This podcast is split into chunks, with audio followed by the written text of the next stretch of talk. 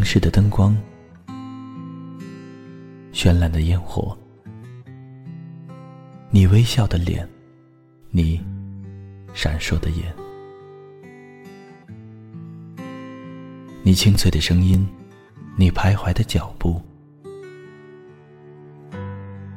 时光总在悄然流逝，故乡总在离别后。开始遐想，生活总在平凡中流淌，梦想总在暗淡后发光，爱情在你伸出双手的那一刻拥抱希望，给时间一场旅行，让我们在时光的静止中。沉睡在声音的世界。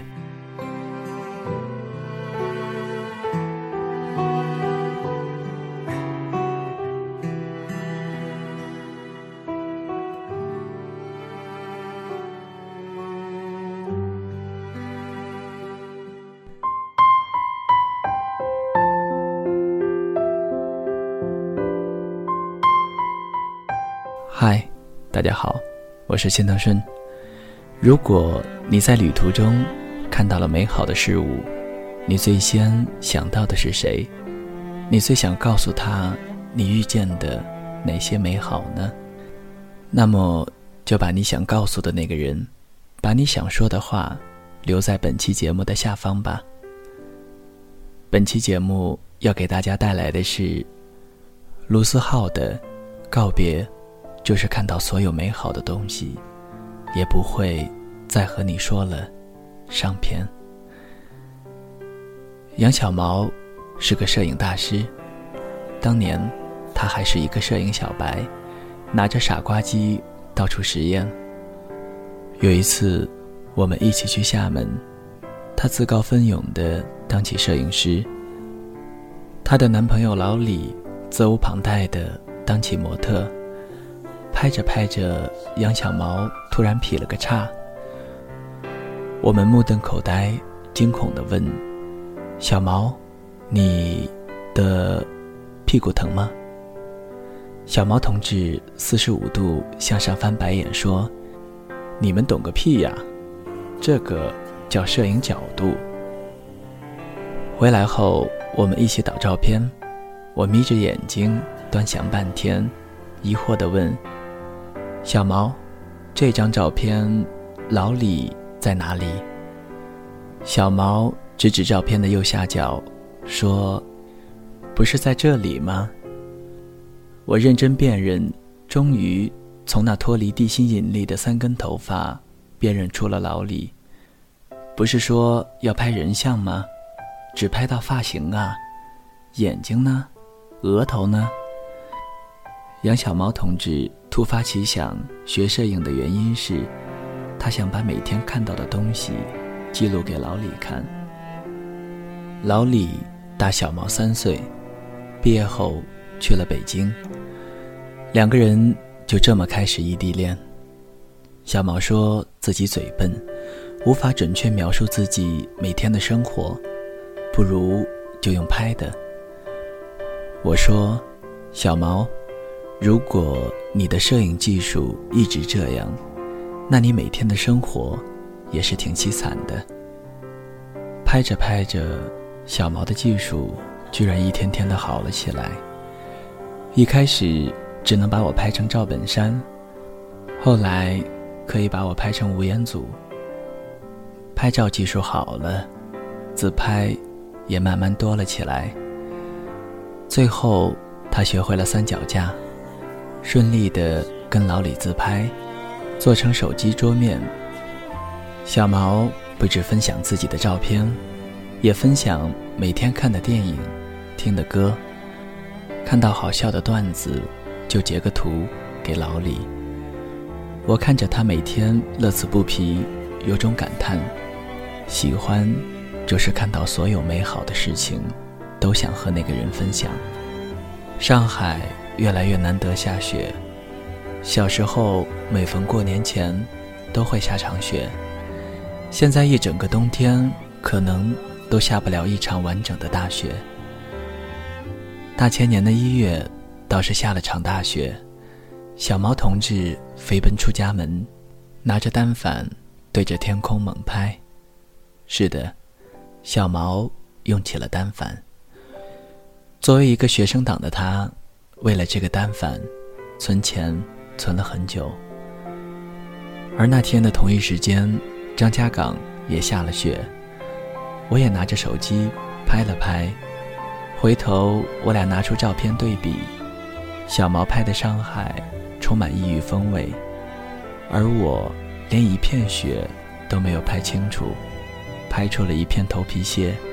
小毛第一时间把照片发给了老李，老李也投桃报李拍了北京的雪景。小毛拿着照片在楼下小区左蹦右跳，摔在雪地里。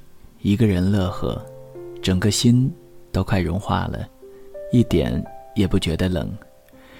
这就是属于他的恋爱，互相分享身边的事，就像是在彼此的身边，没有距离。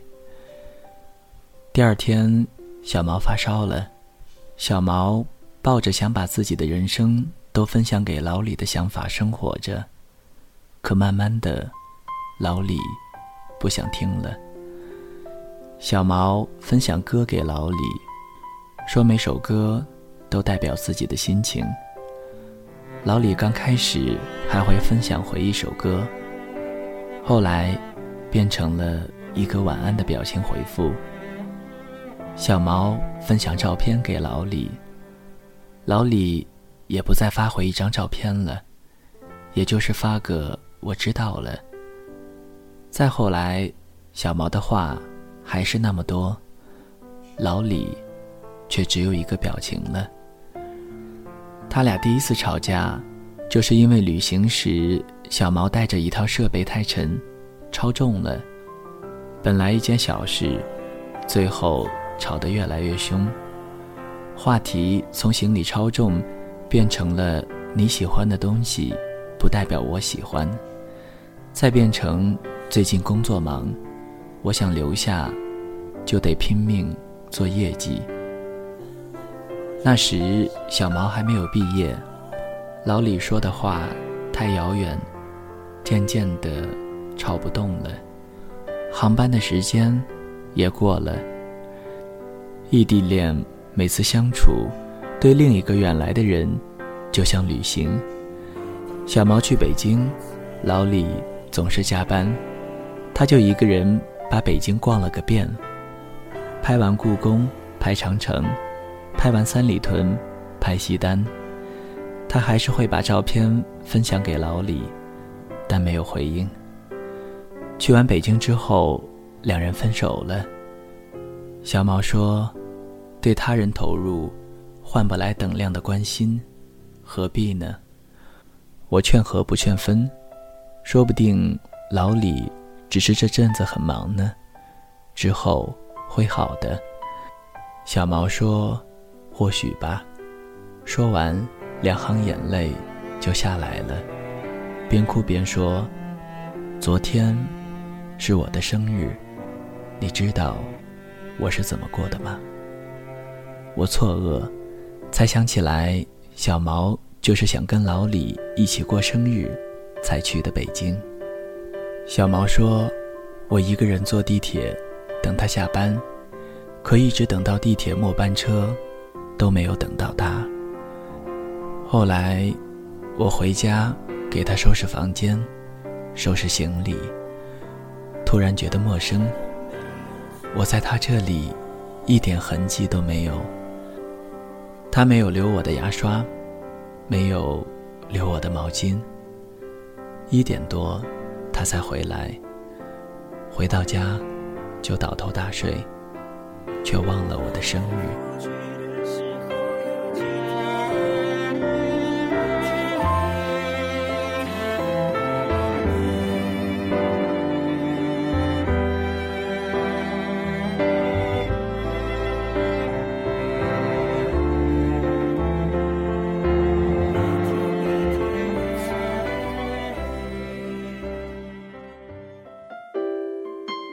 谁的声音清唱婉转流年？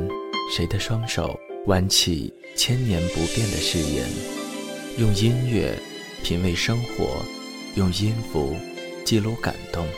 我的声音会一直陪伴在你的左右。